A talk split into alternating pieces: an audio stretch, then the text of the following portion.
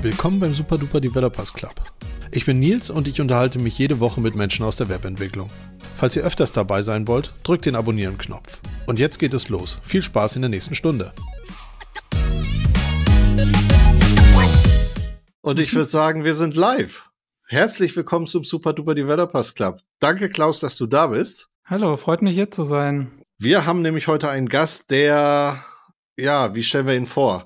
Der sehr viel CTO-Business gemacht hat in den vergangenen Jahren, Startups gegründet hat, jetzt auch Interims-CTO und Independent-CTO ist. Das heißt, du unterstützt genau. andere CTOs. Das Thema, was du uns mitgebracht hast, ist aber gar nichts wirklich Technisches, ja. sondern etwas, wie man besser arbeiten kann, vielleicht in einem technischen IT-Umfeld. Es ist Shape-Up und als Alternative zu Scrum gesehen. Genau, richtig, ja. Sehr schön, sehr schön. Von mir aus können, können, wir, können wir gleich einsteigen. Ich glaube, ich würde einfach mal damit anfangen, zu sagen, was denn die Probleme an Scrum sind, so meiner Meinung nach. Und beziehungsweise man müsste auch erstmal feststellen, dass Scrum in, bei den großen Tech-Firmen ja auch gar nicht so beliebt ist. Also die Apple, Google, Amazons, Netflix und so weiter, die nutzen ja gar keinen Scrum. Davon gehen manche Leute irgendwie so aus, dass Scrum irgendwie der Standard ist auf der ganzen Welt. Für alle, die irgendwie Software entwickeln. In der Tat ist es so, dass die, die großen Tech-Firmen, die haben alle so ein bisschen ihren eigenen Prozess, was halt daran liegt, dass das sehr gute Leute arbeiten, die nicht, äh, die ungern dann auch in so einem strikten Korsett arbeiten. Also die haben, die arbeiten dann zum Teil so RFC basiert. Also jemand macht ein Dokument, möchte da irgendwie Kommentare darauf haben. Und wenn das mit allen Leuten abgestimmt wurde, dann wird das am Ende entwickelt. Und ja, und das machen die natürlich schon auch iterativ, also schon agil. Also agil würde ich schon sagen, dass die meisten großen Tech-Firmen auch sind. Aber Scrum im Speziellen mit dem strengen Korsett ist doch gar nicht so beliebt. Und warum das nicht so beliebt ist? Also in, in meiner Erfahrung kam es halt einfach immer wieder dazu bei Scrum, dass man am Ende in ganz vielen kleinen Wasserfällen geendet hat. Also entweder waren die Entwickler nur im Scrum-Team drin und dann haben sich eben die Designer auf die Entwickler hin optimiert. Das heißt, die UI-Designer mussten fertig sein, wenn der Sprint startet. Damit die UI-Designer anfangen können, mussten die UX-Designer ein bisschen vorher fertig sein. Und so baut man dann irgendwie so eine Kaskade auf, wer was in welchem Sprint vorher irgendwie vorbereitet. Und die Entwickler sind dann meistens ein Sprint hinterher. So. Und dadurch entstehen halt einfach ein paar unangenehme Sachen. Ähm, einmal ist natürlich der Fakt, dass jemand der sich die Produktidee oder das Feature ausgedacht hat, der entwickelt die halt mehr oder weniger im Elfenbeinturm. Und in seinem Kopf ergibt das dann alles total viel Sinn. Und irgendwann kommt dann ein Designer, der macht dann 30 Figma-Screens, die in dem Kopf von dem Designer sehr viel Sinn ergeben. Und dann kommt irgendwann jemand, der die Tickets erstellt in Scrum. Und so wird dann einfach eine große Idee, die am Anfang vielleicht sehr viel Sinn ergeben hat, zerstückelt, wie durch einen Reißwolf gejagt und ganz viele kleine Tickets zerteilt. Und dann kommen die Entwickler, nehmen sich die ganz vielen kleinen Tickets und versuchen die wieder zusammenzupuzzeln. Und natürlich ist das Endergebnis dann meist nicht mehr so wie der, der das sich am Anfang mal ausgedacht hatte. Nicht zuletzt, weil halt, wenn dann die Zeit ausgeht, die Entwickler diejenigen sind, die die Trade-offs machen. Und die Trade-offs, die die Entwickler machen, sind vielleicht nicht immer im Sinne des Erfinders, der sich eigentlich die Produktidee ausgedacht hatte. Okay. Spannend, weil eigentlich in jeder unserer Folge, wir haben ja das letzte Mal WebAssembly, wir haben über Kubernetes geredet und so weiter, hat immer den Satz gesagt, du bist nicht Google. Und dass wir jetzt diesen Satz vielleicht auch mal hier in einem in einem Talk haben, wo es um agile Methoden geht, finde ich auch spannend. Also, du sagst, dieses ganz Mini-Wasserfall, also man, weil man ja doch Abhängigkeiten hat, die man ja. Sprint für Sprint auflösen muss, das ist unschön, weil die Zeit so lange dazwischen ist. Die Zeit ist so lange, aber es geht auch einfach der Kontext verloren. Im besten Fall werden zwar Entwickler mal zu Rate gezogen von jemand, von dem Produktmanager oder von UX oder von UI, aber es ist halt doch was anderes, wenn wenn man einfach nur konsultiert wird, als wenn man am richtigen Zeitpunkt dann alle zusammen richtig arbeiten. Aber das, das würde schon der Lösung vorgreifen. Ja. Eine andere Sache, die an Scrum schlecht sind, sind einfach die ganz vielen starren Meetings. Eine andere Sache ist, dass ähm, jeder Manager denkt, seinen eigenen Flavor von Scrum dann irgendwie zu machen. Und dadurch wird das in den seltensten Fällen einfach besser Scrum als Methode. Sondern jeder ist genervt von vielen Meetings. Niemand hat irgendwie mal auch nur vier Stunden am Stück Zeit, um ein Refactoring abzuschließen. Ich meine, wir kennen das alle. Ja, okay, ja, also ich, also bis vor zwei Stunden war ich auf jeden Fall ein sehr großer Fan von Scrum. Mal gucken, ob ich danach auch rausgehe ja. und sage, alles klar. Oder ob, ob meine Teams morgen alle noch mit Scrum arbeiten dürfen. Nee, würden die Teams eh alle entscheiden. Aber okay, ich, ich bin sehr gespannt. Also das mit den vielen Terminen, weiß ich nicht. Das, das sehe ich nicht ganz so. Aber ich, ich bin gespannt, wie es weitergeht. Kommt vielleicht auch immer so ein bisschen aufs Produkt an und wie viel Designer, hm, ja, also, also wie viel Vorarbeit da nötig ist, wie technisch das Produkt ist. Ich kann mir vorstellen, dass Scrum in technischeren Produkten vielleicht noch ein bisschen besser funktioniert, aber Produkte, die eine sehr aufwendige UI-Komponente haben, vielleicht und Designer jetzt nicht im Scrum selbst mitarbeiten, sondern vorgelagert sind, da sehe ich schon eher die Probleme immer. Ja, also du hast eigentlich genau beschrieben, wie wir arbeiten. Wir haben, bei uns ist es quasi so drei Iterationen. In einem Sprint machen die Produktleute die Konzepte fertig. Dann wird es an die UX-UI-Designer gegeben. Dann haben wir UX-UI fertig und dann können die, äh, dann können die Entwickler loslegen. So, das ist ja genau das, was du beschrieben hast. Ich musste schmunzeln, weil wir es auch häufiger haben, dass wir, ah, UX, UI ist dann doch nicht fertig geworden. Das heißt, wir mussten das Feature dann nach hinten schieben. Ist ja immer dann ein, ein Sprint, eine Iteration, die man nach ja. hinten geht und konnten halt doch nicht anfangen. Vielleicht hat man dann doch mal angefangen und hat dann gemerkt, äh, jetzt hat man den UI-Designer vielleicht doch, weiß ich schon, zu viel vorweggenommen. Solche Geschichten. Mhm. Aber ja, also ich kenne die Situation, die du beschreibst. Ich weiß nur noch nicht genau, ob sie mich so stört. Aber oft ist es ja so, dass man es gar nicht, tatsächlich gar nicht sofort mitkriegt oder versteht, warum irgendwas nicht funktioniert. Und vielleicht öffnest du ja gleich noch meine Augen. Ja, mal, mal gucken. Ja. Also ShapeUp, die Methode, die kommt von einer Firma, die heißt Basecamp. Basecamp gibt es schon sehr lange, ich glaube über 20 Jahre. Eine andere Sache, die Basecamp vielleicht bekannt gemacht hat, war das äh, Framework Ruby on Rails, weil der CTO von Basecamp, der hat das Framework erfunden, sozusagen, hat das aus Ruby in Ruby programmiert.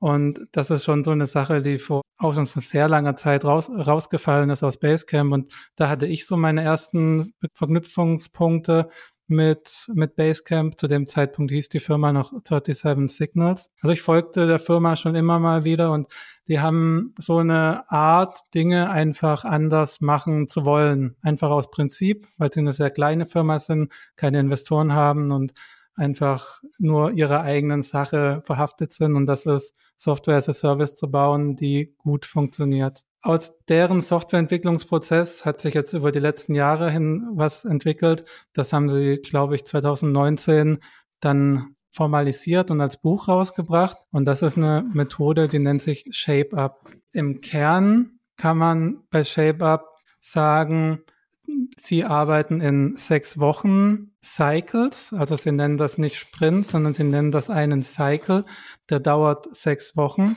Und in den sechs Wochen wird ein Feature entwickelt von einem interdisziplinären Team. Das ist dann ein Designer und zwei Entwickler oder wenn es ein komplett technisches Feature ist, auch nur ein oder zwei Entwickler. Man hat sehr autonome Teams, die während den sechs Wochen dann zusammenarbeiten und dafür braucht es aber eine andere Form der Produktentwicklung als bisher.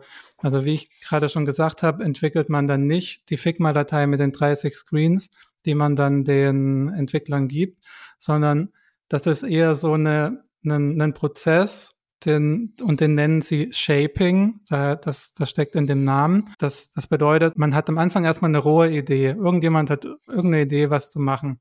Und aus so einer rohen Idee wird dann ein etwas mehr, etwas geshapterer Pitch entwickelt. Wir nennen das Pitch, man kann das auch Kick-Off-Dokument nennen.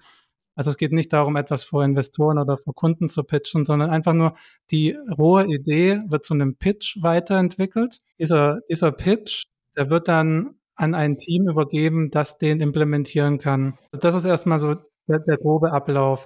Das heißt, anstatt dass man die, die Wasserfälle hat, ist es eher so, dass man die alle Aspekte schon in dem, in dem rohen Pitch mit betrachten möchte. Also da kommen dann Entwickler auch schon zu Wort, aber noch bevor die Idee bei einem Designer ist, der dann Wireframes und, und vielleicht noch detailliertere Sachen macht. Das heißt, alle, alle Gewerke, die relevant sind, werden schon davor auch zu Rate gezogen. Und danach entwickeln sie das dann gemeinsam innerhalb von sechs Wochen in einem autonomen Team. Das heißt, das Team sollte dann auch nicht gestört werden. Das Team hat fast keine anderen Verpflichtungen. Kommt dann immer so ein bisschen darauf an, wie man es dann tatsächlich implementiert und lebt. Das funktioniert relativ gut. Eine weitere Sache, die sie auch komplett anders machen, ist, dass sie nicht mit einem Estimate arbeiten, sondern mit einem Appetite. Estimate ist ja jemand sagt, was gebaut werden soll. Also wir haben dieses Scope, das soll gebaut werden. Wie lange dauert das? Also man hat einen Fixed Scope, Variable Time.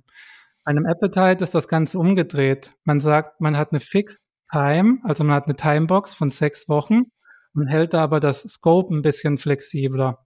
Das heißt, vielleicht wird in den sechs Wochen nicht alles gebaut, aber man hat wahrscheinlich 80 Prozent davon gebaut und dann ist aber dieser Cycle zu Ende und man hat genug Zeit, um was wirklich was geschafft zu bekommen. Es ist aber gleichzeitig auch noch kurz genug, um zu intervenieren, wenn man, also jetzt mal auf die gesamte Firma bezogen, dass der Kurs vielleicht doch in eine falsche Richtung geht. Also das ist so ein, so ein anderes Paradigma, wie die Projekte bei denen geplant werden, also auf der allerobersten Ebene. Das ist eben halt eine strategische Entscheidung. Wie viele Ressourcen möchte ich jetzt verwenden, um welches Feature zu bauen? Und das ist eben eine andere Denkweise als das ist das Feature, wie lange wird es dauern? Und dann hatte man doch nicht alle Informationen, die man brauchte, bevor man angefangen hat, und dann dauert es doch länger. Kennen wir, kennen wir alle. Und es ist aber auch eine Kommunikationstechnik, dieser Appetite, weil wenn jetzt eine Business-Entscheidung ist, wir wollen sechs Wochen damit verbringen, dann lädt das sozusagen zum Dialog ein. Die Entwickler sagen dann, ja, sechs Wochen schaffen wir nur, wenn wir das und das weglassen. Und die Designer sind halt auch mit in der Diskussion. Und dann kommt man eben zusammen in, in einem, am Ende auf Moment, auf einen Pit, wo dann alle der Meinung sind, das Sinnvollste, was wir mit den sechs Wochen machen können. Business, Entwickler, Designer. Das, das ist es so. Also es sind sehr kleine, autonome Teams, die dann am Ende des Tages zusammenarbeiten. Die können halt auch schneller kommunizieren, arbeiten dann halt an einem Projekt auch nur die zwei oder drei Leute, die es betrifft. Man hat keine Refinements oder Grooming-Sessions oder wie auch immer die jetzt in der jeweiligen Geschmacksrichtung von Scrum heißen, wo alle dabei sind und ein Team von sieben, acht, neun, zehn oder zwölf Leuten alle Sachen diskutieren, sondern es Details werden dann wirklich nur noch von den zwei oder drei hm, besprochen, die das dann auch zusammen implementieren. Okay. Wow. Also als du angefangen hast zu reden und gesagt hast, ja, man ist dann so ein kleines Team und dann sechs Wochen an was beschäftigt, da war so mein Entwicklerherz hat gedacht, das klingt schon ganz geil. Also, weil das, das fühlt, fühlt sich schon wie so eine, ja, so eine kleine Gemeinschaft, so ein kleines Startup-Team an, so wie wir ja. unsere Startups angefangen haben. Ist es so, auch, wirklich. Du ja. schließt dich gemein, du schließt dich gemeinsam ein und dann hast du ein Ziel, sechs Wochen ist ein schöner Zeitraum. Das war so von, vom Gefühl, als du es erzählt hast, habe ich gedacht, ja, das kann funktionieren. Das klingt schon ganz, ganz cool. So, jetzt habe ich natürlich ein paar Fragen dazu wo ich ja, nicht weiß. Wir fangen erstmal mit den Fragen an. Also wir, wir, wir können noch zwei Schwerpunkte hier beleuchten. Das ist einerseits natürlich, wie shaped man richtig, aber andererseits auch, wie ist die Arbeit innerhalb so eines Cycles. Je nach, je nach Größe gibt's da, der Firma gibt's da noch einen Zwischenschritt, das ist das sogenannte Betting. Also wenn man irgendwann an einem Punkt ist, dass man sehr viele Pitches oder Ideen hat, dann kommen alle Stakeholder zusammen und gehen eben dann so eine Betting-Table und sagen, ja, da sehen wir jetzt irgendwie den größten Need. Aber das ist in meiner Erfahrung nicht das Allerwichtigste dabei. Hm, traditionell sind die Teams, die ich jetzt kenne, halt schon sehr top-down gesteuert und haben jetzt selten die Luxussituation, dass sie zu viele ausgearbeitete Ideen haben, an denen man, wo man dann entscheiden muss, woran man arbeitet. Okay, also die erste Frage. Du sagst, es sind sechs Wochen. Bei Scrum ist so der Standard-Sprint ja, ich würde mal sagen, zwei Wochen, zwei, zwei oder drei Wochen. Ja. So, was aber den Vorteil hat, oder die Idee dahinter ist ja zu sagen, hey, nach zwei Wochen habe ich irgendwie ein shippable Product, was wahrscheinlich nicht immer funktioniert oder mal oft nicht funktioniert, sagen wir es mal so. Aber ich habe was, was ich schon mal Leuten zeigen kann und dann gegensteuern kann. So, wenn ich mir ja. überlegen würde, oder aus meiner Historie, waren solche Termine, Reviews waren ja schon immer gut. Also, dass sich dann Stakeholder hingesetzt hat und gesagt, oh, was ihr da gebaut hat, ist schön, aber ist halt nicht das, was ich gedacht hatte. So, das hast du halt in dieser Methodik erst nach sechs Wochen. Oder gibt es quasi so, so auch solche Prüftermine? Also es klingt, Prüftermin klingt so, klingt ein bisschen Na, doof, weiß, das, als ob man überwacht wird. Aber dieses, hey, macht es überhaupt Sinn, was ich da mache, Termine? Also es kommt drauf an viel von so einer Evaluationsarbeit sollte schon während des Shapings auch passieren. Also Shaping ist durchaus eine intensive Tätigkeit. Das ist nicht jemand schreibt an einem Nachmittag ein Dokument runter, sondern da werden durchaus solche kritischen Fragen gestellt. Und am Ende wird die Idee schon auch teilweise visuell entwickelt. Also Wireframes wäre auf jeden Fall zu viel wenn man schon Wireframes macht während der Shaping-Phase, wäre das overshaped, aber man kann schon mit, mit sehr, mit sehr breiten Pinselstrich mal ein paar Skizzen machen und dann auch mit potenziellen Kunden darüber sprechen, und ob das denn das ist, das ist, was sie brauchen. Okay, aber würde ich in dem ganzen Prozess ein Werkzeug an die Hand kriegen, um gegenzusteuern in den sechs Wochen? Jetzt ist nicht nach Lehrbuch, sage ich mal. Man kann es natürlich immer, immer ab, abändern, aber die, die Grundidee dahinter ist halt, dass das, was man machen möchte, dass sich da alle schon so sicher sind, dass es das auch braucht und dass man da halt, ja, vielleicht muss es auch, vielleicht muss auch die Größenordnung anders sehen, weil im Scrum hast du ja dann ein riesiges Team, das zwei Wochen arbeitet äh, sagen wir mal, sechs Entwickler, die zwei Wochen arbeiten, bis du gegensteuern kannst. Und bei ShapeUp hast du auf jedem individuellen Thema dann zwei oder drei, wo du dann nach sechs Wochen gegensteuern kannst. Also die, das, das, das Risiko für die, für die, für die Geschäftsentscheidung ist also nicht unbedingt höher, sondern es ist einfach nur anders verteilt. Da gebe ich dir recht. Gut, gut gekontert. oh, scheiß Mathematik. äh, okay. Kleine Teams finde ich spannend. Das sind dann aber auch Entwicklerteams. Oder würde man in diese Teams wieder interdisziplinär reingehen und sagen, Auf da kommt Fall. halt ein UX-Designer wieder rein? Interdisziplinär, dass ob da jetzt am Ende UX und UI drin ist und Entwickler, das kommt drauf an, was das für ein Produkt ist und welche Skills die Designer haben. Manchmal gibt es ja auch UI-Designer, die UX mit abdecken und so weiter. Aber das Team sollte selbstständig den Pitch erfüllen können. Das ist die, das ist das Wichtigste dabei. Also da wird keine Grafik vorbereitet oder so. Ein, wenn es ein visuelles Feature ist, ist eigentlich immer mindestens ein Designer mit drin. Wir hatten es in unseren Fällen jetzt das UX und, und UI und zwei Entwickler das Team waren. Gibt aber auch komplett technische Features. Also wenn ein Plattform-Sache vorbereitet werden soll oder gebaut werden soll, dann kann es auch mal sein, dass ein Entwickler oder zwei Entwickler da dann ganz alleine sechs Wochen unterwegs sind. Ja, das, das macht auf jeden Fall Sinn. Aber wenn ich sage, hey, da kommt jetzt ein UI-Designer rein, ist der dann exklusiv für sechs Wochen in diesem Projekt oder ja. habe ich, ja? Das heißt. Sechs Wochen nur auf diesem Projekt, auf dem Thema. Das mhm. heißt, ich kann, wenn ich nur einen UX-Designer habe, kann ich eigentlich nur einen Cycle mit UX-Themen ja. pro sechs Wochen haben. Es kommt, es kommt drauf an, was, für ein, was das für ein Produkt ist, aber man kann sich auch vorstellen, dass ein Designer in zwei Cycles ist. Okay, das heißt, erfahrungsgemäß ist das für den Entwickler, für den Entwickler ist es schwieriger zu springen, wie wir alle wissen. Für Designer teilweise auch. Teilweise hat der Designer dann aber auch einen Vorteil, weil er das Big Picture im, also visuell im Blick behalten kann. Also das ist von der Implementierung abhängig. Ich, ich würde fast behaupten, wenn man mit den, dass das Shape-Up fast besser wird, wenn man es an die eigenen Bedürfnisse anpasst, währenddessen Scrum tendenziell eher ein bisschen schlechter wird, wenn man zu weit vom Standard abgeht und es nicht, nicht richtig macht. Wie, wie ist das bei, bei Shape-Up? Also Scrum sagt ja, okay, das ist das Rahmenwerk. Das definiert nicht unbedingt sehr viel weil es halt nur so einen Rahmen gibt und den Rest kann man selbst befüllen. Ist das bei ShapeUp, ist das da strikter? Oder sagen die auch, ja, das ist unser Rahmenkonzept und also auf jeden Fall, es gibt, es gibt ja nicht sowas wie eine Zertifizierung. Das ganze Ding ist ja noch richtig jung. Ähm, das kam 2019 raus. dass der, der Autor, der das Buch dazu geschrieben hat, der hat sich da jetzt, glaube ich, im letzten Jahr oder so auch ein bisschen mehr drauf gestürzt, also ist rausgegangen bei Basecamp, um wirklich nur das Thema voranzutreiben. Und es gibt eine sehr kleine, aber eine sehr engagierte Community, die das vorantreibt.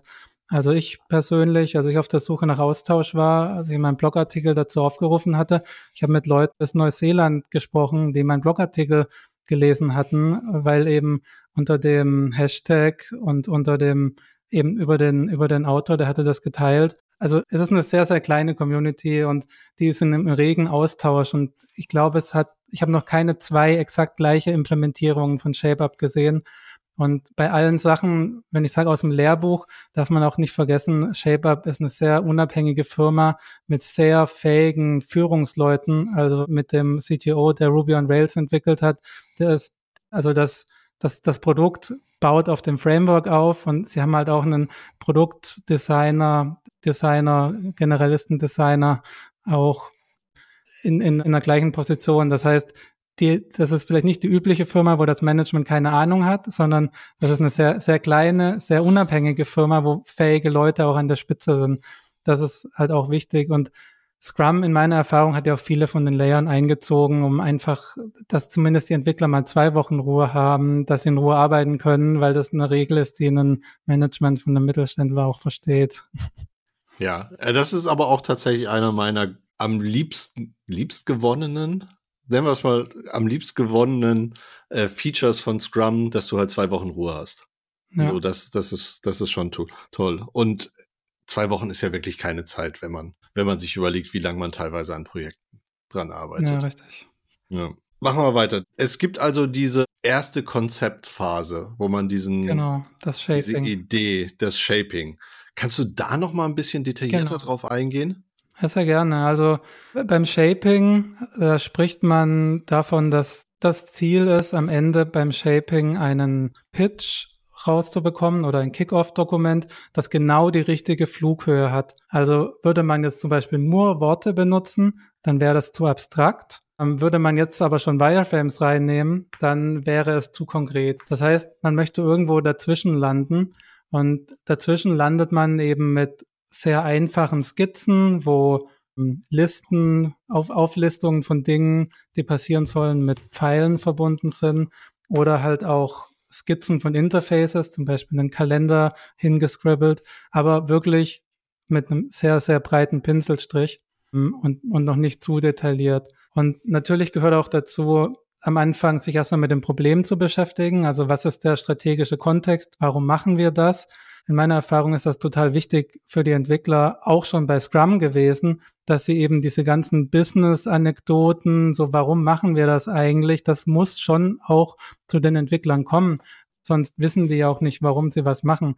Also der Pitch hat dann auch nochmal eine Sektion, wo er sich wirklich um das, das Problem kümmert, wo beschrieben wird, für wen mache ich das, warum mache ich das, welche Ziele wollen wir damit erreichen dann hat der Pitch auch eben den Appetite, also wie viel Zeit wollen wir uns dafür nehmen? Sechs Wochen üblicherweise. Es gibt auch zwei und vier Wochen, während andere Teams sechs Wochen machen. Also es gibt auch kleinere Sachen, aber üblicher, üblich werden immer die sechs Wochen angepeilt. Und, aber ja, und bei, bei der Zeit, du sagst, es gibt zwei, es gibt vier, es gibt sechs Wochen, könnte ich das nicht individualisieren? Also könnte ich nicht hm. sagen, hey, für diesen Pitch, den ich da gebaut habe, genau. brauchen wir vier Wochen? Ist das, ist das möglich? Genau, so würdest du es machen, ja. Also okay. man nimmt den Appetite in den Pitch mit rein und sagt, um dieses Problem zu lösen, möchte ich jetzt vier Wochen investieren von meinen Ressourcen oder ich möchte sechs Wochen oder zwei Wochen investieren. Okay. Übliche, erfahrungsgemäß ist dann bei zwei Wochen halt schon so viel Overhead, während du dir die Idee ausdenkst, dass es sich dann, ja, also eigentlich selten sind, so, so kleinere Sachen sind eher, sind eher selten. Die bauen dann meistens dann schon auf einer anderen Idee auf. Okay. Ja, und am wichtigsten ist äh, dann auf jeden Fall, nachdem man ein Problem, Appetite drin hat, auch schon wirklich die, dem Team die Lösung vorzugeben. Also es ist nicht so, dass man denen ein Problem hinwirft und die damit alleine lasst. Hier fangt, findet das mal raus, sondern es ist schon so, dass die, die groben Züge der, der User Experience, die sind schon definiert. Also es gibt diesen Screen, der Nutzer klickt hier auf einen Button, dann sieht er da einen Kalender und solche Sachen. Das ist schon im Pitch drin. Das sind aber keine Wireframes. Das ist ganz wichtig, weil Wireframes schon zu sehr ein Detaillevel haben und das sorgt dann in meiner Erfahrung dafür, dass das Angst erzeugt, weil wenn die Entwickler dann schon sehen, oh, hier muss man das und das und das, also zu viele Details zu früh erzeugt eben sehr viel Druck.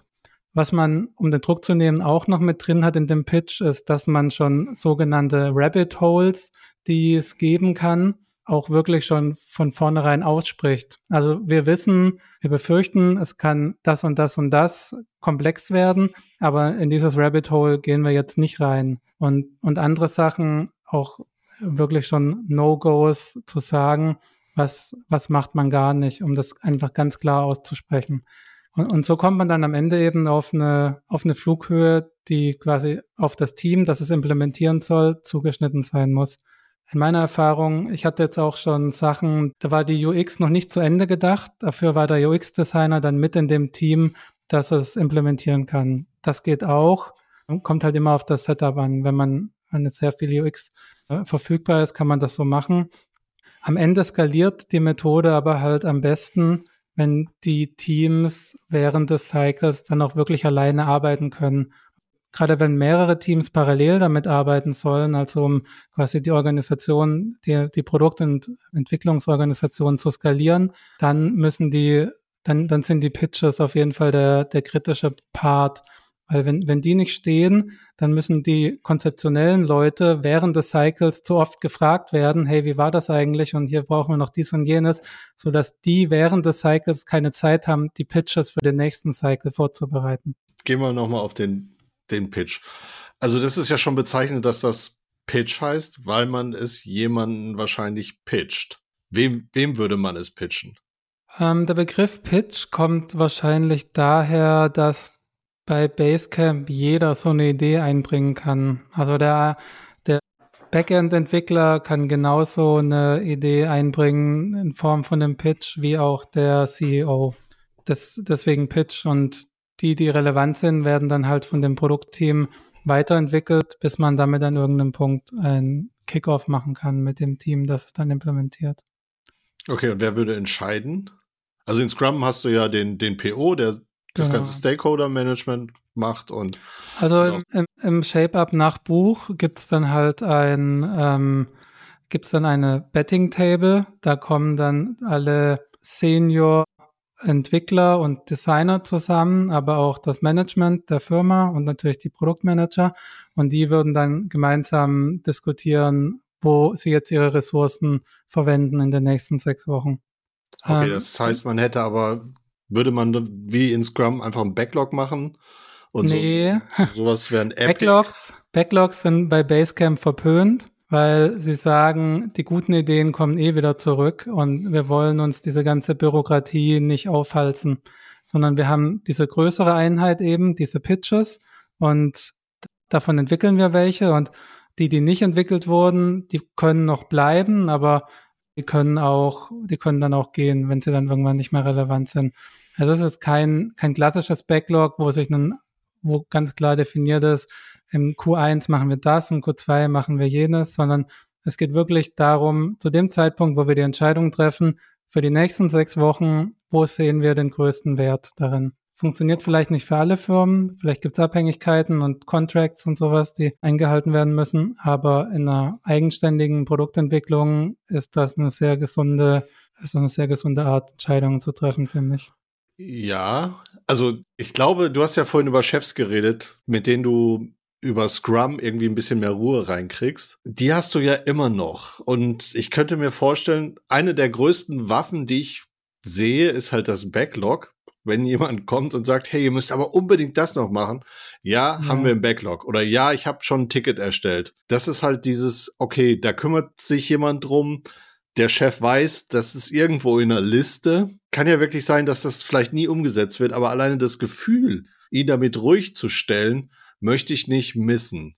Ja, verstehe ich. Das ist auch vielleicht so eine Erziehungssache. Also äh, das, das Buch empfiehlt da an dem Zeitpunkt einfach keine Versprechungen zu machen.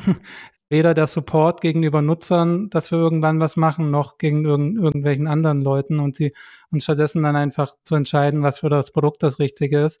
Aber hm, in dem Team, in dem ich das Shaper jetzt gerade verwende, ist es schon auch so, dass einfach der PO dann vorgibt, was das nächste Projekt ist. Also wir, wir machen das Betting gar nicht, sondern der, der PO hat, noch seine Roadmap. Wir haben trotzdem die Vorteile, dass wir innerhalb von sechs Wochen ein sehr kleines Team dann daran arbeiten kann. Also man muss nicht alles davon implementieren. Aber ich würde mal sagen, so die, die Grundpfeiler sind schon den Pitch, dass da am Anfang genug Input auch reinkommt von allen Seiten, bevor er zu konkret wird. Und dann eben die sechs Wochen in sehr kleinen autonomen Teams. Wie lange erarbeitet man die Pitches?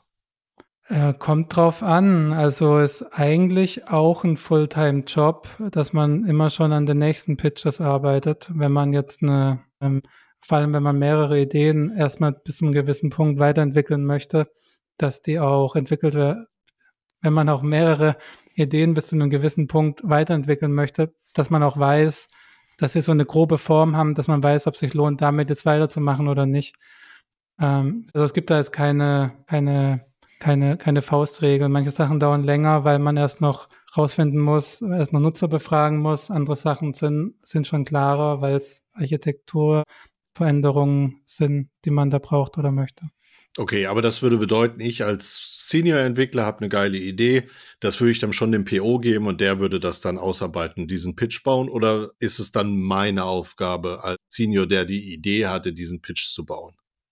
Kommt, kommt drauf an, wie man es implementiert, würde ich sagen. Und auch wie viel, was für ein Produkt ist und was das auch für Entwickler sind. Also die Entwickler muss man halt auch sehen, üblicherweise sind die halt auch während der sechs Wochen, äh, haben die ja auch zu tun, während sie im Cycle sind. Ja, aber manchmal möchte man halt, wenn es halt schon so explizit gesagt wird, man möchte, dass jeder Ideen hat. Ich meine, das sagt ja jedes Unternehmen und es ja. ist ja auch, es ist ja auch richtig so. Möchte man vielleicht auch an der Ausarbeitung seines Babys ja. dabei sein? Zumindest möchte man dabei sein, wenn es umgesetzt wird, gehe ich mal von aus. Ja, also es ist tatsächlich auch so, dass man die, die Pitches werden üblicherweise, also egal wer sie schreibt, auch wenn es vom Produktmanagement kommt, da hat man dann schon die Leute im Hinterkopf, die das implementieren sollen. Also man überlegt sich schon grob, welche Konstellationen aus Designer, welchen Designern und welchen Entwicklern eignen sich denn dafür, weil die eben die Insights in die API schon haben oder weil, ja, man kennt ja die Gründe, warum sich manche Sachen eignen und manche nicht okay. Leute.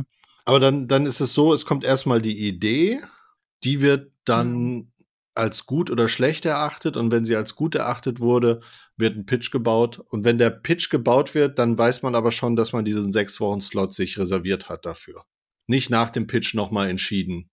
Das ist nicht. Kann, kann man, kann man so oder so machen. Also Basecamp hat wirklich schon sehr ausgefeilte Pitches, auf ne, auf einem, um auf einem sehr hohen Niveau konkurrierende Ideen zu haben.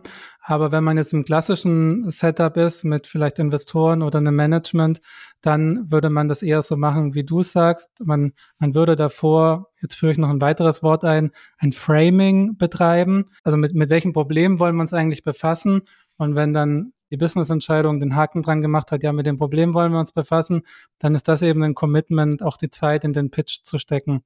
So, also es, es, geht beides. Wenn man dann diese Teams zusammenstellt, hm, hat man dann oder bauen sich da nicht so, so kleine Dream-Teams auf oder versucht man möglichst immer zu mixen? Am Ende des Tages ist es ja wichtig, dass der, der Pitch, den man im Sinn hat, möglichst gut implementiert wird. Und ich glaube, eigentlich geht es nur darum. Und dann ergeben sich die Konstellationen von alleine. Also jetzt nicht im Sinne von Dream Teams, aber man sieht dann schon auch Konstellationen, die, die die, die sehr viel Sinn ergeben, wie dass zum Beispiel in einem Cycle arbeitet ein Designer mit den Webentwicklern an einem Feature und dann hat er im nächsten Cycle nochmal einen, einen, einen kürzeren Cycle mit einem iOS und nochmal einen kürzeren Cycle mit einem Android-Entwickler, so dass der, der Kontext von dem Feature einfach mit übernommen wird in den, in den nächsten Cycle von dem Designer, der das auch fürs Web gemacht hat. Solche, ich glaube, solche Gedanken hat man dann eher, wenn man Teams optimieren möchte. Es ist eher nicht so also aus einer, aus einer CTO-Perspektive würde ich jetzt versuchen zu vermeiden, nur ein starkes und ein, ein schwaches Team oder so zu haben, sondern dass die Teams einfach generell sich, sich stärken und man halt auch die mitzieht, die, dass, dass man halt auch Schwache und Starke eher miteinander paart. Also das wäre jetzt eher aus dem Bauch heraus meine Entscheidung da. Okay, also auch nicht zu sagen, ja, es ist halt immer Björn und Anna, die quasi zusammenarbeiten, sondern das ist je nach Cycle äh, genau. einmal am besten zusammengewürfelt. Streitet man sich dann nicht ein bisschen um die Entwickler? Klar, es wird auch in dem Fall wird es halt mehrere Stakeholder geben, die die Ideen irgendwie reinbringen. Ist es vielleicht so, dass irgendwie immer wenn Anna irgendwo drin ist, dass das besonders gut läuft oder dann passiert, wird es schnell umgesetzt und dann kloppt man sich da drum? Das hast du ja bei einem großen hm. Team eigentlich nicht, weil immer alle an allem arbeiten. Oder es ist sehr intransparent von außen. Es kann ja in dem Team trotzdem genauso sein, dass es ist tatsächlich so, dass das Arbeiten in dem kleinen autonomen Team in meiner Erfahrung ganz neue Seiten von den Leuten herausbringt. Also der vielleicht eher introvertierte Entwickler ist dann allein einfach nur, weil er, weil er gezwungen ist, ist dann derjenige, der in einen Call mit dem Kunden geht und ihm hilft, das VPN zu installieren, damit er in die Staging-Umgebung kommt und so weiter. Einfach weil die, die Begebenheiten das erfordern. Also es ist schon eher ein, es ist schon auf jeden Fall eine Methode, die die Leute weiterbringt. Ja.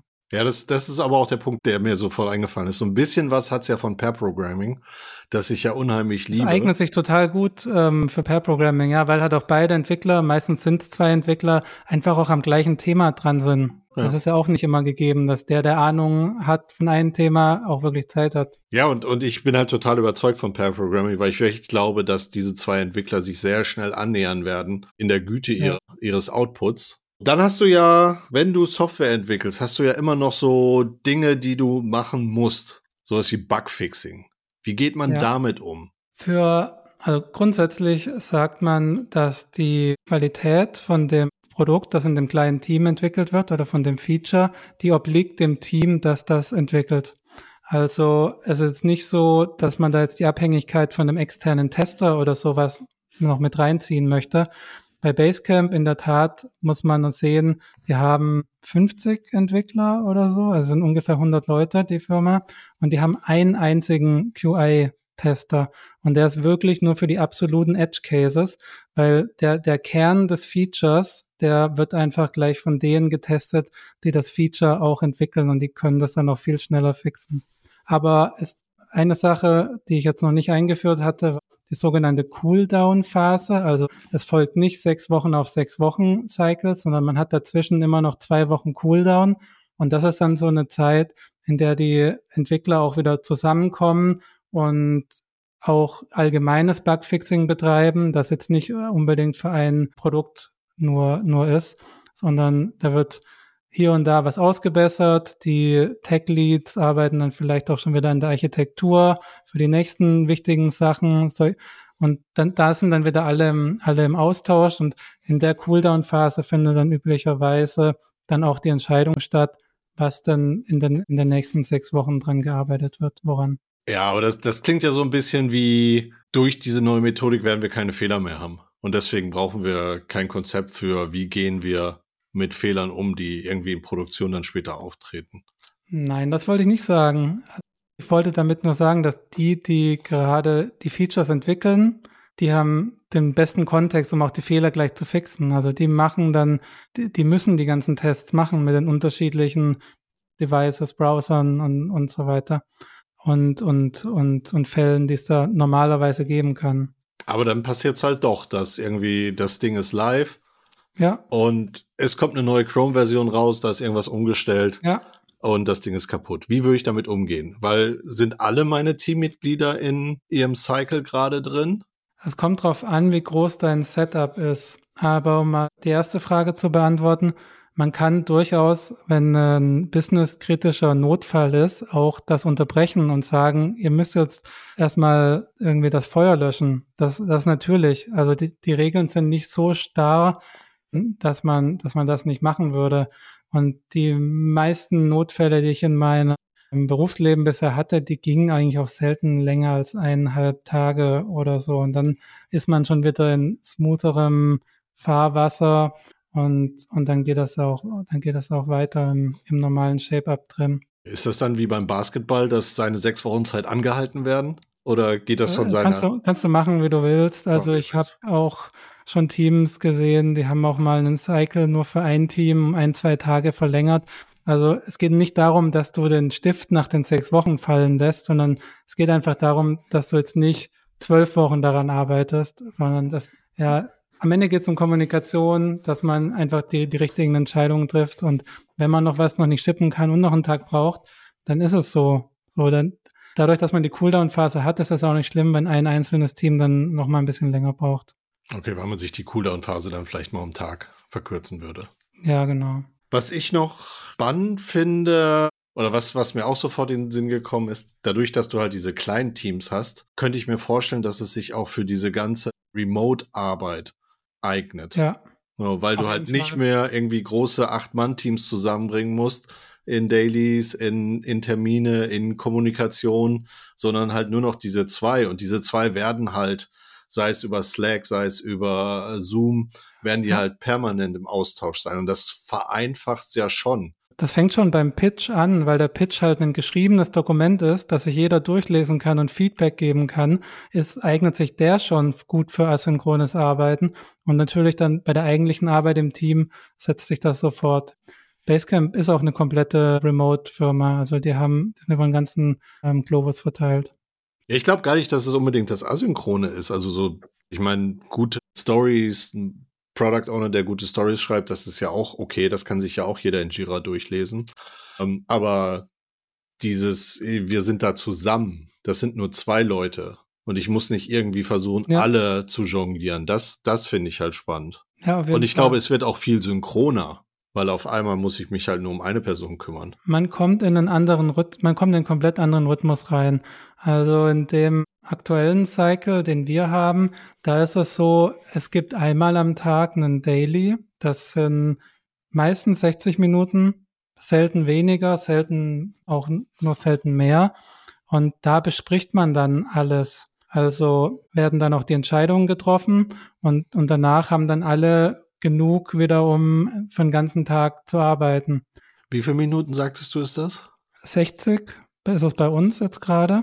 Und das ist dann aber auch das einzige Meeting, das du hast am Tag. Und dann nimmst du dir die Zeit und besprichst alles, was anfällt. Man zeigt, was man gemacht hat. Man kriegt direkt Feedback von den anderen, die auch gerade in dem Thema drin sind, die das vielleicht von der anderen Seite bearbeitet haben. Und dann ergeben sich total gute Synergien. Der Designer beginnt vielleicht top-down, während der Entwickler bottom-up guckt, welche Komponenten kann man wiederverwenden und dann, und dann trifft man sich so in der Mitte, während beide am gleichen arbeiten. Das war fast ein magischer Moment und ich hätte fast eine Träne verdrücken können. Das ist, wie man sich eigentlich vorstellt, wie Zusammenarbeit von Entwicklern und Designern ablaufen soll. Jeder ist einfach gerade in dem Kontext drin und man kann zusammen reden und niemand stört den anderen, weil der andere gerade in irgendwas anderem drin ist und so. Ja. Das ist das ist sehr wichtig und das ist vor allem in der Anfangsphase von dem Cycle so. Also bei uns hat jeder das gemacht, was er kann. Also am Anfang hast du halt diesen Pitch, UX, UI, zwei Entwickler. UX macht, was UX immer kann, schreibt erstmal ein paar Stories im, im Detail. UI fängt erstmal mit dem großen Ganzen und die Entwickler fangen an, was können wir eigentlich wiederverwenden, welche Architektur müssen wir da einziehen, was müssen wir prototypen und dann, dann hast du halt ein viel besseres Gefühl für die weiteren Schritte. Aber an einem gewissen Punkt muss man dann aber auch schauen, dass man nicht mit dem gesamten Team auf dem gesamten Thema rumreitet, sondern man eine Sache nach der anderen dann auch abschließt. Also es ist okay, am Anfang erstmal so, das heißt dann unscoped zu arbeiten. Das heißt, jeder arbeitet erstmal auf dem, was er kann, aber und es fallen eine Menge Tasks dabei raus. Und diese Tasks kann man dann nach einer Weile, nach einer Woche oder nach zehn Tagen, kann man diese Tasks dann gruppieren in sogenannte Scopes. Und durch dieses unstrukturierte Arbeiten entdeckt man erstmal, was muss denn überhaupt irgendwo gemacht werden. Später gruppiert man dann diese Sachen zu einzelnen Scopes und die einzelnen Scopes sollte man dann aber, wenn man die rausgefunden hat, auch gleichzeitig zusammen bearbeiten, weil sonst könnte man Gefahr laufen, dass man einen noch viel kleineren Mini-Mini-Wasserfall in seinem Cycle hat, wo dann der eine das vorbereitet, jemand bereitet das Backend davor, der andere bereitet das Frontend davor, der Designer macht das, sondern nach einer Zeit, nach der Anfangsphase ist es wirklich wichtig, dann auch gleichzeitig am gleichen zu arbeiten und das dann abzuschließen und dann mit dem nächsten Scope weiterzumachen. Weil sonst hat man nach den sechs Wochen eine Situation, wo alles nur ein bisschen fertig ist. Und dann hatten wir auch schon, braucht man noch eine Woche oder zwei Wochen, um das Ganze zu, zu polischen. Und das ist dann auch nicht im Sinne des Erfinders. Ich bin noch ein bisschen hängen geblieben bei dem 60 Minuten Daily, weil damit hast du ja dann in dem Case ja noch mehr Meeting Overhead, als du es in Scrum hättest. Also wenn du in Scrum mal alle Meetings zählst, die du hast, Review, Planning, Grooming, also bei uns waren die Grooming-Sessions eigentlich immer die zeitintensivsten. Und noch dazu gibst du dann noch Feedback, gerade als Senior-Entwickler oder als Tech-Lead, für Sachen, die überhaupt noch gar nicht gerade anstehen, sondern für Sachen, die erst in der Zukunft kommen. Dann hast du hier nochmal eine halbe Stunde, dann eine halbe Stunde und dann ist äh, ganz schnell die Woche durchgetaktet. Und, und, und manchmal gehen die Dailies auch schnell. Also wir hatten auch 15, 30 Minuten, wenn eigentlich alles klar ist. Jetzt gerade zum Ende von so einem Cycle ist dann doch öfter mal alles klar. So, das ist einfach immer dem, dem Bedarf geschuldet. Aber wirklich, wenn das dein einziges Meeting ist, macht es fast Spaß, auch mal wieder jemanden zu sehen, gerade in einem Remote-Team. Und gerade wenn du in einer Phase bist, wo du sehr viel refactorst und nicht so viele schöne Erlebnisse hast, dann ist es auch schön, auch wirklich mal 60 Minuten mit deinem Team wieder zu verbringen und auch hm. über das das Big Picture zu sprechen. Ja, das, das, als du es erzählt hast, habe ich auch gedacht, naja, vielleicht ist es gar nicht die Zeit, sondern die gefühlte Zeit, die viel ja. kürzer ist. So. Ja. Quality Time mit deinem Team versus ja, Grooming, Grooming-Zeit gegen dein Team. Was wir auch gemacht hatten, um den Connect nicht so ganz zu verlieren, war, dass das Team im Cycle hat auch am Review teilgenommen und hat dann unstrukturiert auch einmal kurz gezeigt, was sie gemacht haben, um eben auch die externen Stakeholder im Boot zu haben, denen zu zeigen, was, was passiert ist, so wie es eben gerade ist. Und das sind ja dann auch nur ähm, drei Termine während eines Cycles, um die eben so einfach in, im Boot zu halten. Du hast gerade Review erwähnt. Gibt mhm. es ein formales Review in ShapeUp? Nee. Also man, man sagt, dann heißt, wenn es geschippt ist, ein Feature oder auch ein einzelnes Scope innerhalb eines Features ist erst erledigt, wenn es auch umgesetzt und deployed ist. In Production. Genau. Also je, nach, je nachdem, was du für ein System hast, also wenn du jetzt in einer, in einer Bank arbeitest, dann hast du nochmal andere Tests. Ja, klar. Dann, dann hast du ja ganz andere Testabhängigkeiten. Aber je nachdem, was deine Definition of Done ist. Aber dann heißt nicht, es muss irgendwann nochmal abgenommen werden, sondern dann heißt wirklich, das kann so oder ist schon so in Production. Ja. Aber gibt es sowas wie Definition of Done in ShapeUp? Nee, am, am, ersten, am nächsten kommt immer noch, was ich, was ich gerade meinte, dann heißt Deployed. Und es kommt dann halt auf den Kontext an, ob das Deployed in Staging oder, oder Production hm. ist. Ja, okay. Das ist ja schon dann eine sehr einfache, nicht funktionale Definition ja. of Done. Gibt es Werkzeugunterstützung? Also welche Werkzeuge? Würde ich mir auch einfach Jira schnappen und ja. meine Tickets da drin reinklatschen? Wir in dem aktuellen Projekt nutzen wir Jira. Ähm, es eignet sich aber nicht so gut, weil es ein bisschen zu viel Overhead hat, wie wir, glaube ich, alle wissen. Wir haben, ich habe so ein bisschen gehackt. Also ich habe zwei Boards angelegt für unser Team ein Board ist für das Team selbst, um ihre Tasks zu organisieren. Das ist ein Kanban-Board. Und dann habe ich noch ein anderes Board, das ist, das nur die Epics abbildet. Und das habe ich unterteilt in vier Zeilen, um eben diese Epics, ist das, was ich vorhin als sogenannte Scopes bezeichnet hatte. Das sind eben die größeren Brocken innerhalb eines Features. Und die vier Zeilen heißen dann entweder so ein Scope ist so ein Epic, so ein Scope ist noch ganz am Anfang, wir haben uns damit noch gar nicht beschäftigt. Oder wir machen gerade sogenannte Uphill-Arbeit. Also wir gehen gerade den Berg rauf. Wir finden gerade raus, was muss denn da eigentlich alles gemacht werden? So, das ist einfach die Phase, wo man die ganzen Unknowns herausfindet, die es irgendwann zu lösen gibt. Oder es ist auf einer Downhill-Phase. Das heißt, jetzt geht's nur noch den Berg runter, jetzt müssen wir nur noch programmieren, nur noch umsetzen. Es ist eigentlich klar, also das Ende ist absehbar oder es ist erledigt. Ja, das sind in Basecamp ist ja ein Tool für Projektmanagement. Und deswegen Basecamp selbst eignet sich natürlich sehr gut, um die Methode zu machen. Und die haben eben, was ich gerade beschrieben hatte, auch in sogenannten Hill-Charts abgebildet. Also du kannst eben auf einem Hügel dein Projekt verorten oder dein Scope, wo du eben gerade bist. Also bin ich gerade dabei, hier die, die schwere Arbeit zu machen, den Berg hochzugehen, rauszufinden, was muss man machen oder den Berg runter. Aber ja, die Hillcharts sind eigentlich jetzt nicht das, das Kritischste daran. Und es, es geht auch Jira. Wir hatten in einem anderen Sprint einfach nur eine Confluence-Seite. Ähm, ich kenne Teams, die haben das in Miro gemacht. Das ist, oder ganz andere Task-Management-Tools. Also das ist nicht das, das Wichtigste. Also es ist nicht so kritisch für den Erfolg, wie jetzt ein Jira ist, um Scrum zu machen, weil es dann ein Feld gibt, um Story Points einzutragen und so weiter. Das, da ist die Methode, das, das Framework dahinter einfach viel, viel grober und so ein fein granulares Tool wie Jira ist dir tatsächlich eher im Weg. Ja, ich mag die Metapher mit dem Berg hoch, Berg runter. Ja. Also, die gefällt mir ganz gut. Okay, also man kann es benutzen. Du sagst, ihr habt zwei Boards. Aber jedes Team würde doch ein eigenes Board dann kriegen, oder? Ja, also in unserem aktuellen Setup ist es so, dass wir halt ein Team im Cycle haben und ein Team weiter Scrum macht. Wir hatten uns dazu entschieden, weil wir niemanden verprellen wollten von den Stakeholdern und gleichzeitig aber auch erstmal jedem im Team die Möglichkeit geben wollten, Erfahrung mit der Methode zu sammeln.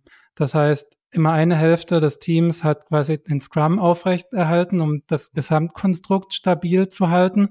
Und die andere Hälfte des Teams durfte die Methode ausprobieren. Und jetzt nach dem zweiten Cycle, den wir in dem Team gemacht haben, wird es eben zu einer Entscheidung kommen, wie der Prozess der Zukunft aussieht. Und dieses Beispiel mit den zwei Boards, da hatten wir halt nur ein, nur ein Team, die das betrifft. Theoretisch müsste dann jedes Team im Cycle zwei Boards haben um eben die Epic, die Epic-Ebene mit den Scopes abzubilden für sich selbst und aber auch die tatsächlich operative Task-Ebene.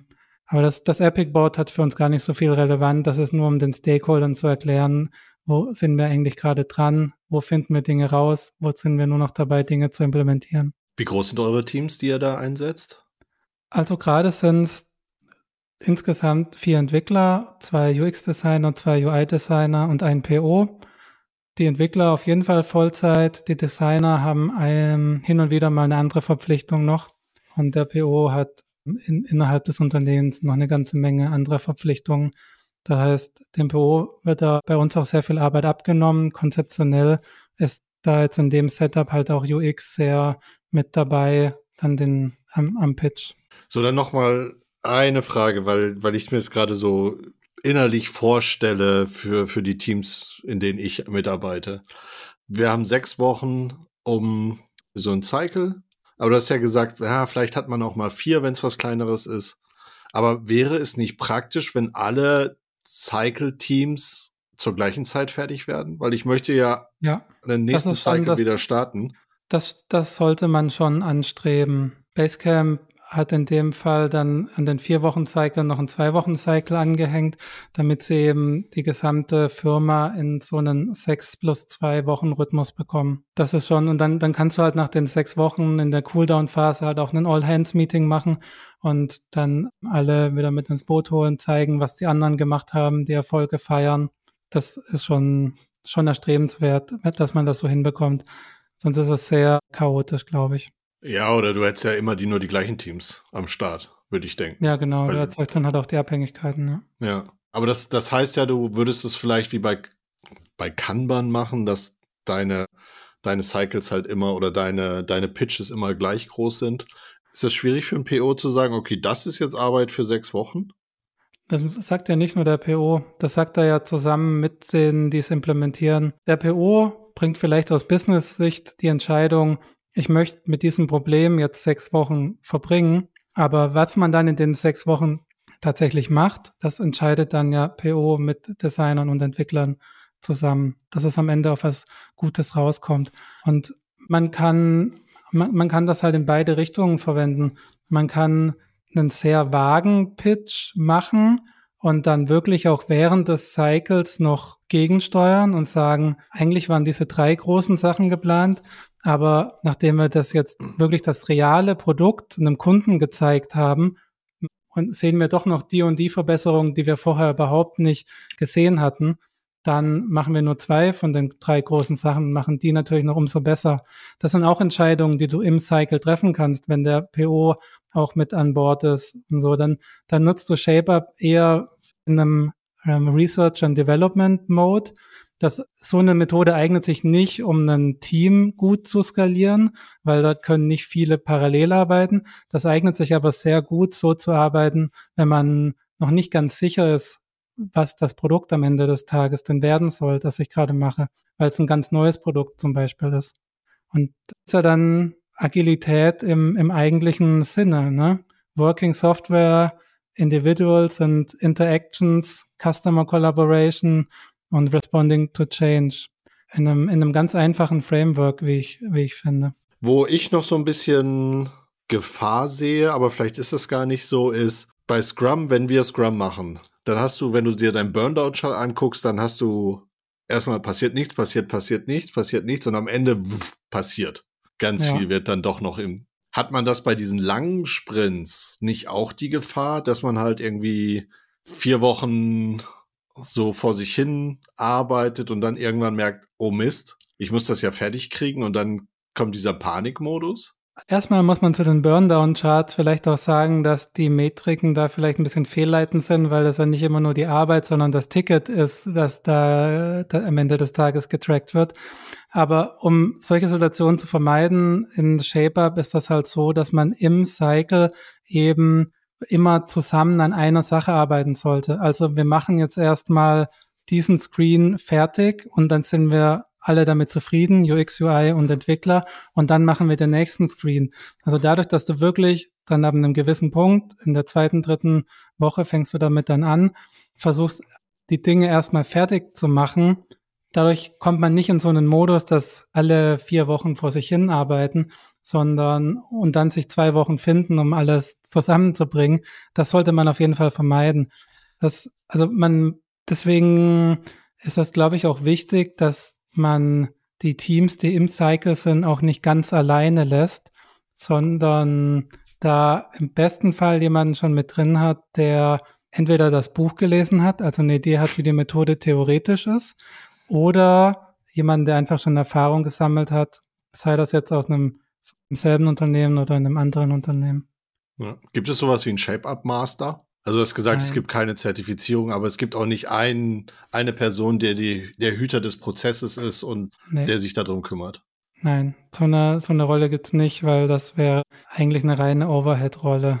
Ja, das, das würde ich jetzt nicht so sehen. Ich meine, Scrum Master hat ja schon sehr behütende und beschützende äh, Rollen in so einem Scrum-Team und die könnte ich mir, also die, die helfen ja in jedem Unternehmen, egal mit welcher Methodik. Also das kommt halt darauf an, wie eigenständig halt auch die Leute sind, die da mitarbeiten, wie seniorig die sind und wie, wie zuverlässig sie sind. Die Methode kommt von Basecamp. Das ist eine reine Remote-Firma, die ohnehin auf Individuen angewiesen sind, die sehr eigenständig sind und die auch sehr gut sich ausdrücken können. Das, das muss man halt auch sehen.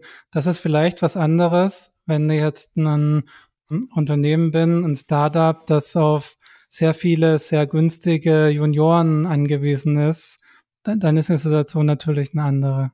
Aber ich glaube, jeder gesunde Mix, wo auch genügend Seniorität mit dabei ist, kann eigentlich nur profitieren von der Methode. Wir sind schon wieder quasi am Ende der Zeit.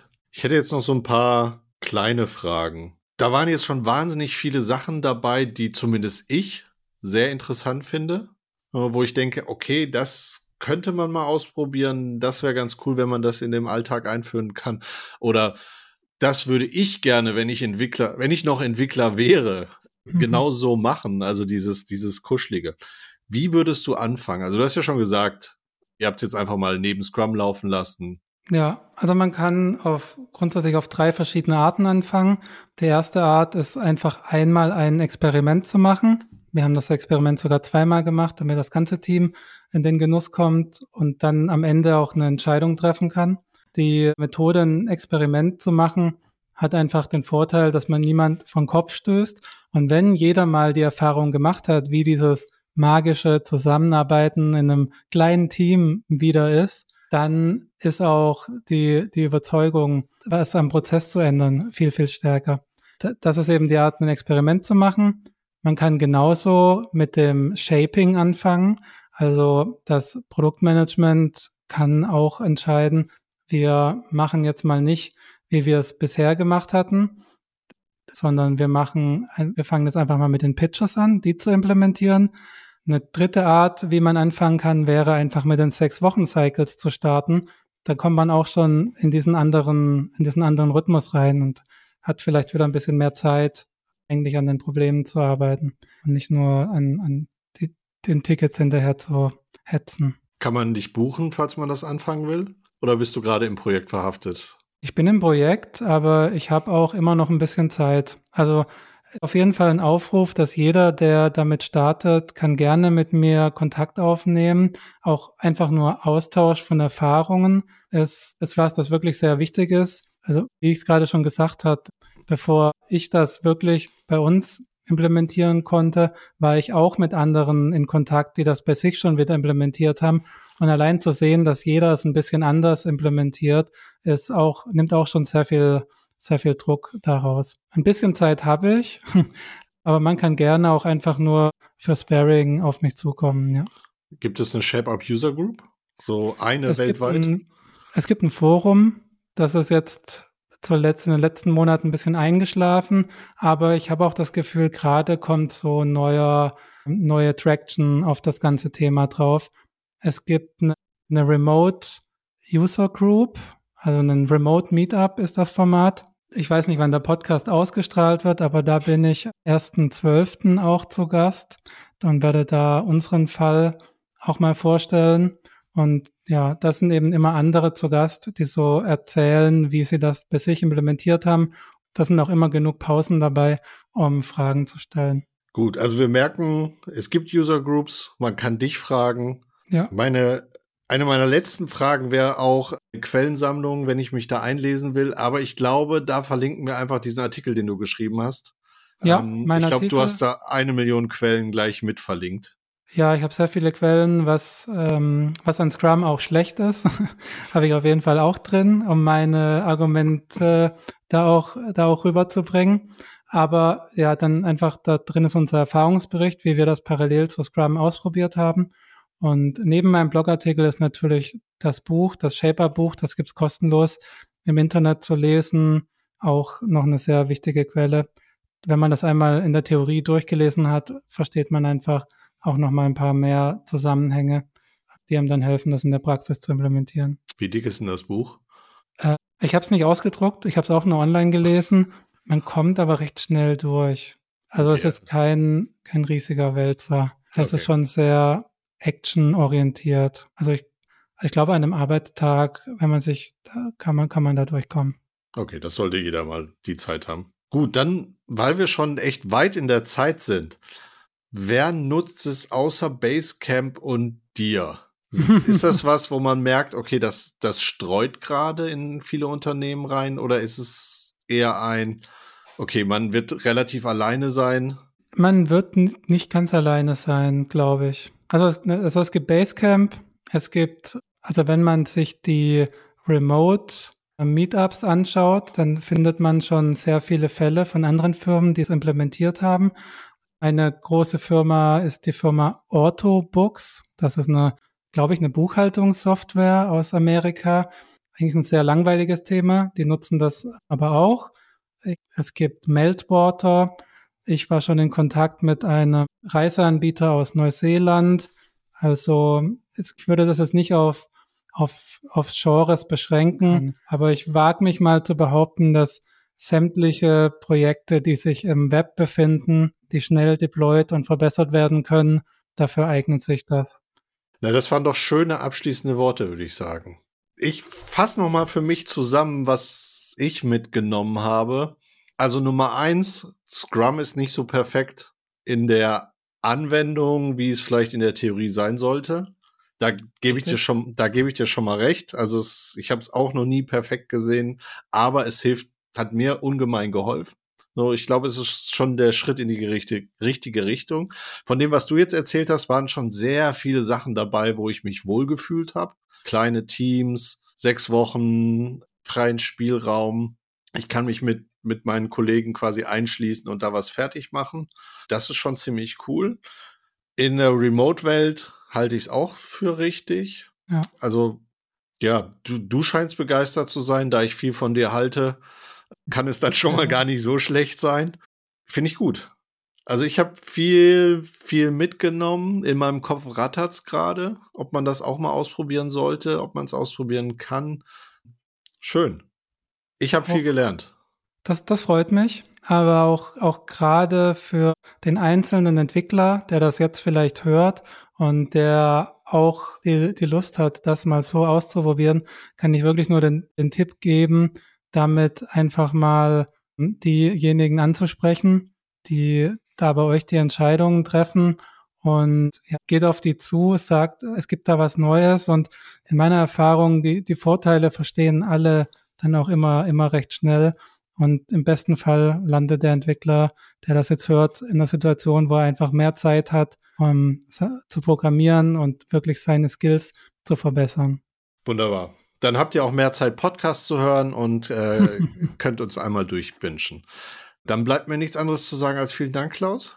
Gerne. Ich würde sagen, dass wir uns auch noch mal in einem Jahr darüber unterhalten, was dann der aktuelle Stand ist. Das würde mich super interessieren, wie weit die Methodik ist, wie glücklich ihr damit seid. Ich glaube, das machen wir. machen wir. Gut, dann sind wir raus. Vielen Dank.